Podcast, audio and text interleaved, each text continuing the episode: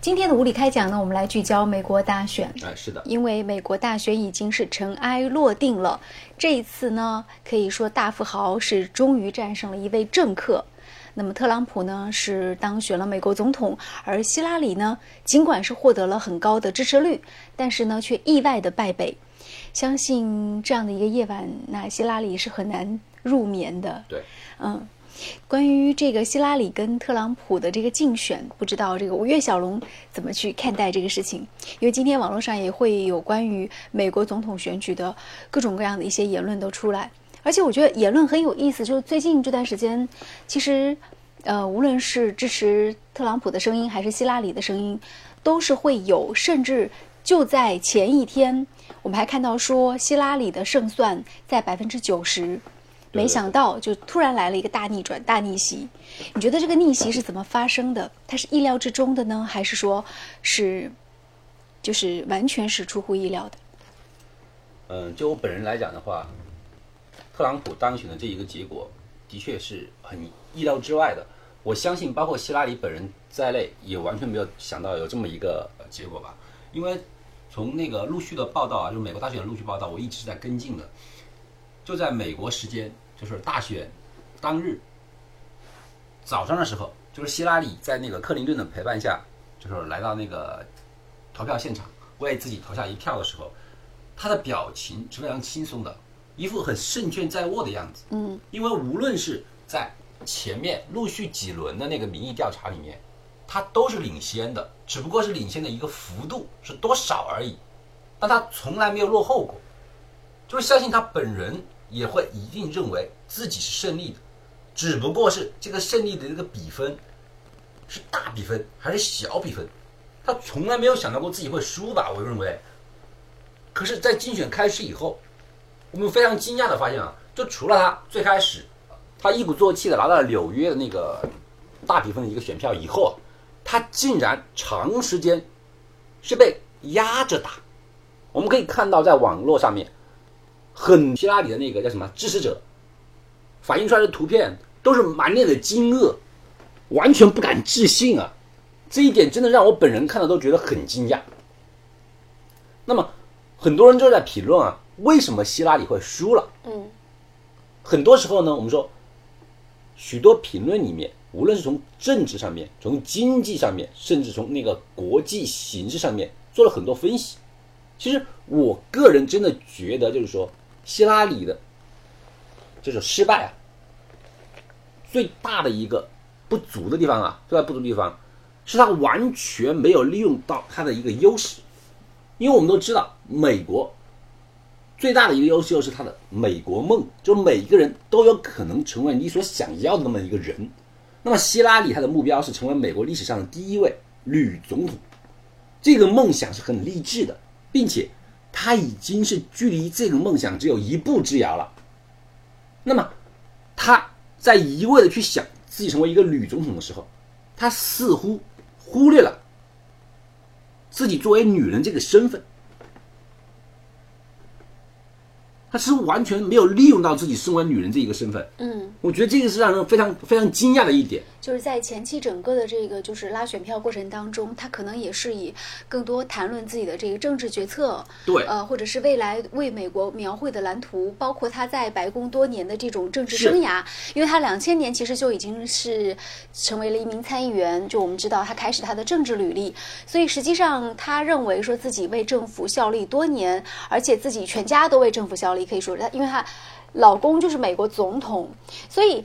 就是在这样的背景之下，她当然是会觉得说自己是具有人脉上的一个绝对的资源，同时又了解整个机构，是一个当之无愧的一个人选。他很少这点很奇怪，就是说，如果你的目标是成为一个女总统的话，那么你身为女人的这个身份，实际上不应该成为你的一个一个一个弱点，对不对？你应该善于发挥到这一个强项，这是你与众不同的地方。我们可以看到。他过于的强调自己，好像身为一个铁娘子的一个身份，就是我很厉害，我比男人还要强。他的竞选团队甚至在，就是说，可能就是在是半年不到的时候，才想到去，就是说想到去争取女性投票者的一部分的支持。他似乎完全完全忘掉了自己身为一个女人的一个优势。他始终以一个很强势、很强势的方式，我们可以看到，在很多的美国的那个大片里面，无论是遇到任何的危险呐、还是什么突发事件的时候，他们都会习惯的讲出一句：“让女人和孩子先走，对不对？”说女人她天生的那个身份是给予人们更多一种关照、帮扶。可是为什么在希拉里的身上却没有得到相应的一种关心呢？因为我们看到很多人就是说投票选举了以后，别人问他：“你为什么将票投给了特朗普？”很多人的回答是：“我不想希拉里赢，或者说我不想让希拉里赢得太多。”就人们对于特朗普的关注来自于感觉，对，来自于对于希拉里的一种厌恶。那么希拉里为什么会承担出这样的一个厌恶的感觉呢？我真的为他很感到很吃惊。他女性的那一种啊，就是说需要别人去帮扶和关注的那一面，他不仅没有达到，反而他树了一个所谓的女巫婆的一种形象。很多网上的网友戏称希拉里是像一个女巫婆一样，只要希拉里这个女巫婆不当选，谁都可以。那么为什么会这样呢？我真的很吃惊。你看，包括我们说特朗普，当他出现那个录音门事件以后，他对于女性的那种侮辱和不支持，对不对？已经完完全全的使他站到了一个负面的角度。嗯，可是我们说看到在总统大选的辩论的时候啊，特朗普说，他说，哎，我只是说说而已，可是你的老公去做了。对，克林顿，对不对？莱维斯基那个对事情对我侮辱女性，可是克林顿呢，我只是说说，可是克林顿就去做了，是吧？就我觉得很遗憾的一点就是说，为什么这个事件，希拉里她为了表现出自己的坚强、自己的坚韧，自己是一个比男人还厉害的人，当谈论到克林顿的绯闻事件的时候，实际上这个事件跟她没有半毛钱关系，对不对？克林顿必杀老公，她老公犯的事情跟她有什么关系呢？可是她从来没有辩解，并且她始终表现出一副很泰然自若的样子，给人的感觉是，哎，没什么事儿，是吧？我跟克林顿好着呢，没什么事儿，不影响我们。可是你这种态度，你是似乎是要表现出你的坚强，但是你在为克林顿背黑锅呀。当别人质疑你的时候，说：“哎，特朗普说我只是说说而已，克林顿做了，对不对？”那么你为什么要帮克林顿把这个罪恶背下去呢？一句都没有辩解。你身为一个女性的时候，如果这个时候你适当的示弱一点点，示人以弱，你说中国很多地方中庸学说对不对？还有那个三十六计啊，中国的那种那种计谋方面，真的是比西方人强一点点。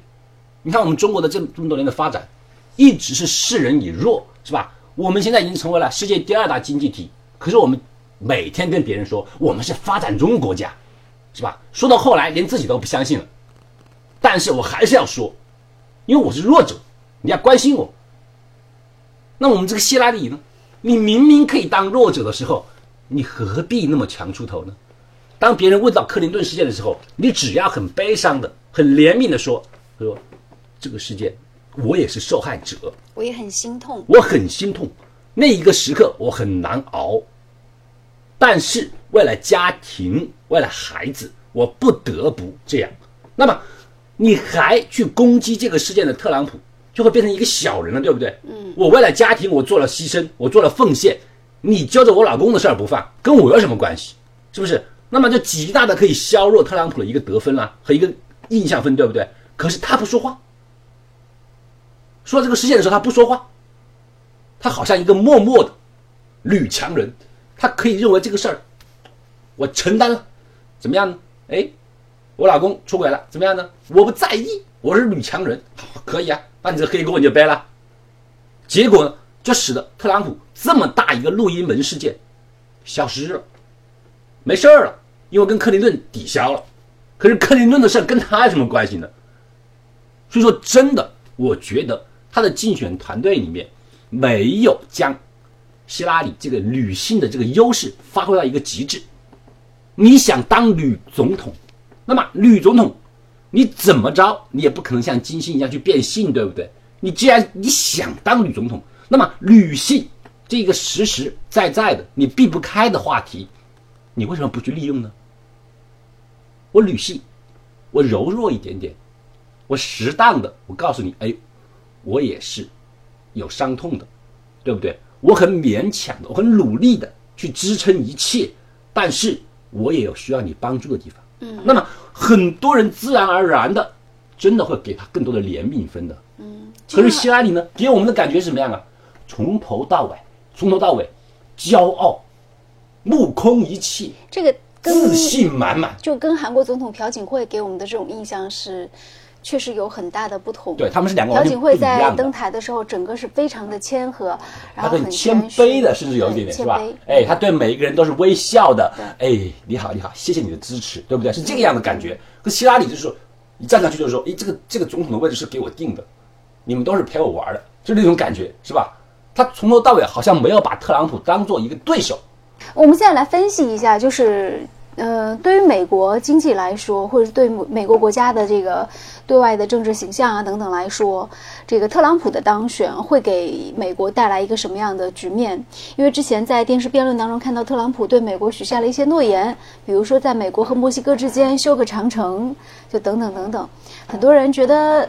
就是他的施政的理念，好像听起来是很有一些天马行空，而且，嗯，特朗普他自身的经历，他就是一个成功的商人，很有钱，私人飞机，然后好几任性感的老婆，呃，几位漂亮的这个美女女儿，但是好像也很少有听到他在政治上有任何的表现，所以你会去怎么样展望特朗普在未来在美国政坛当中的表现，或者说美国总统这个位置到底有没有那么重要？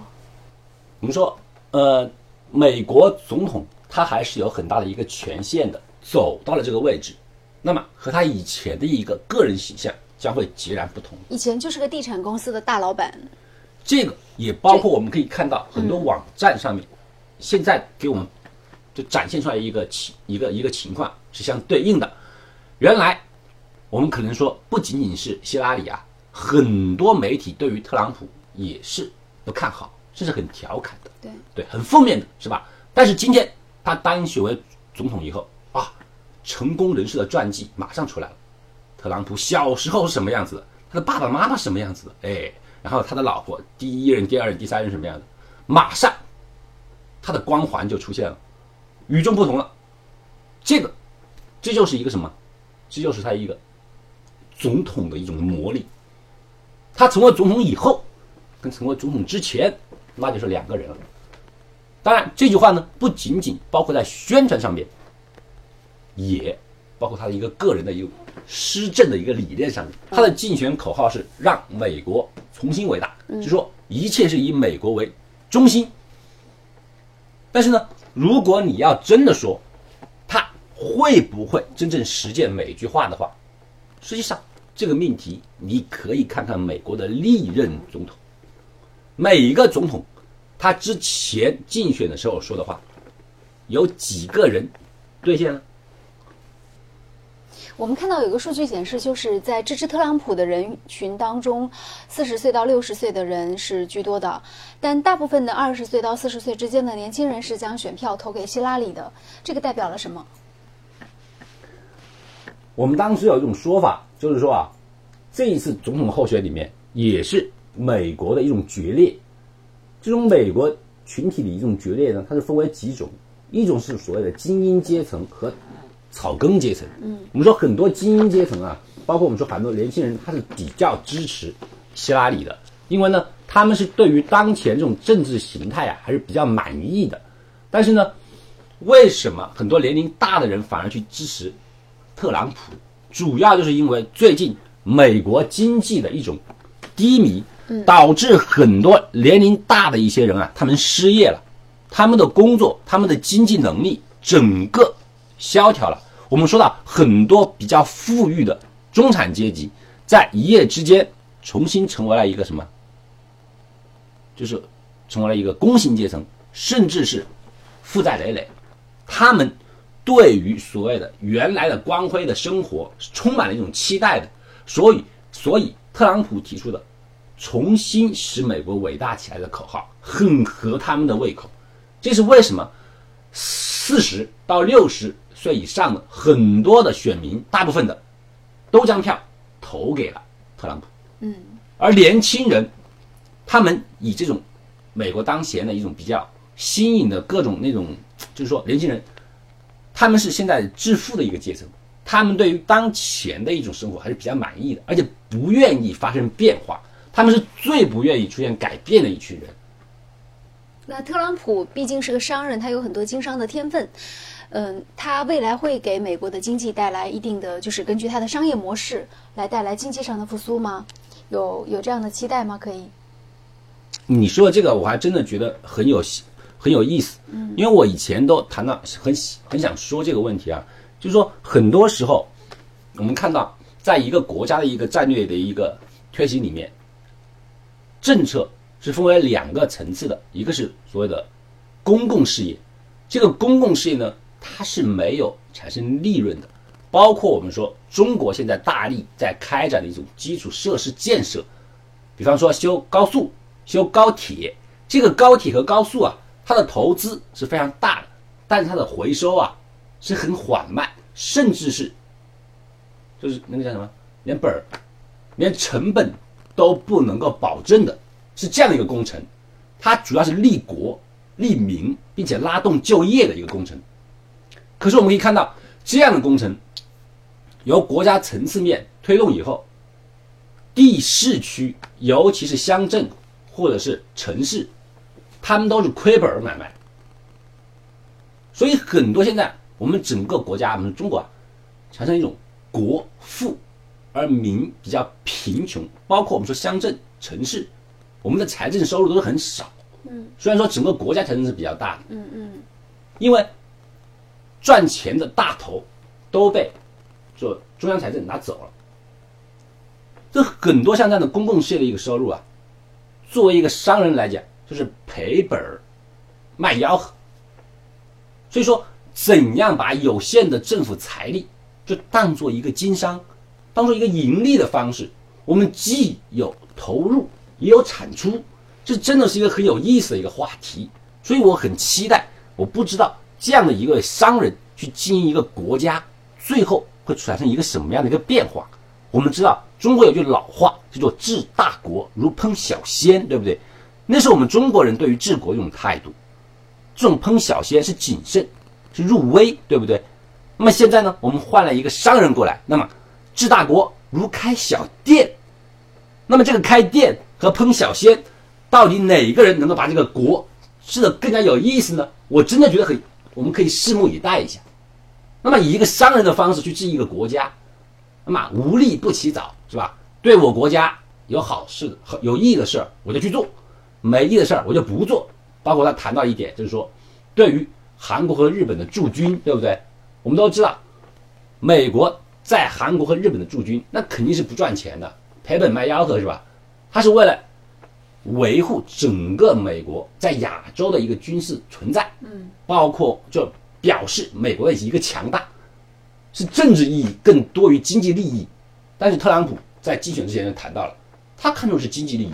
他说：“我当选了之后，我就要把人员撤回来，要不你就帮我们出钱，那不能什么事让我们搞了，是不是？凭什么我要给你助人，还给你出出钱呢？对不对？”他说：“必须由韩国和日本。”分担我的驻军费用，而且还威胁韩国，我要撤军，我一个人不留，全部带走。这就是一个商人头脑。就我政治上面可能我需要有军事力量存在，可是我觉得我亏本了，我没盈利。你要么你出钱，要么我不跟你玩。所以我很很很有意思，我就在想，这个商人头脑最后会做出一个什么样一种一些行政一种趋势，包括。他说要扬言要退出那个太平洋协定，太平洋协定实际上是由美国和日本他们两个在一起推导的，并且这个协定它是不带中国玩的，说不让中国加入，它就是实现将美国和日本之间的关税壁垒打穿，嗯，就基本上我们两个买卖的时候是一个国家，你的东西到我这来便宜，我的东西给你便宜，然后呢不带中国玩，是吧？现在特朗普。就这个协议也是政治意义多一些。特朗普现在就做一个商人又不满意了，他说：“我这个协议给你签了以后，那不是让你美让你日本人赚我钱了？”他说：“我当了总统不搞了，我要退出。”所以说，这一个商人头脑和一个政治家的一个思维，真的是一个冲撞就很期待这个商人头脑和政治家之间到底谁能够把国家治理的更有意思，这是值得我们陆续去关注的一个。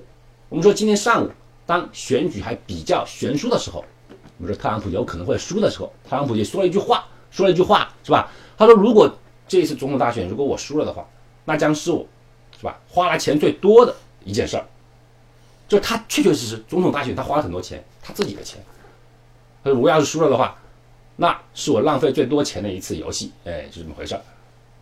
但是他赢了，这个钱不仅没有浪费，他还没有受制于人，是吧？你出钱给美国总统大选的人是什么人？无非就是些资本家。嘛。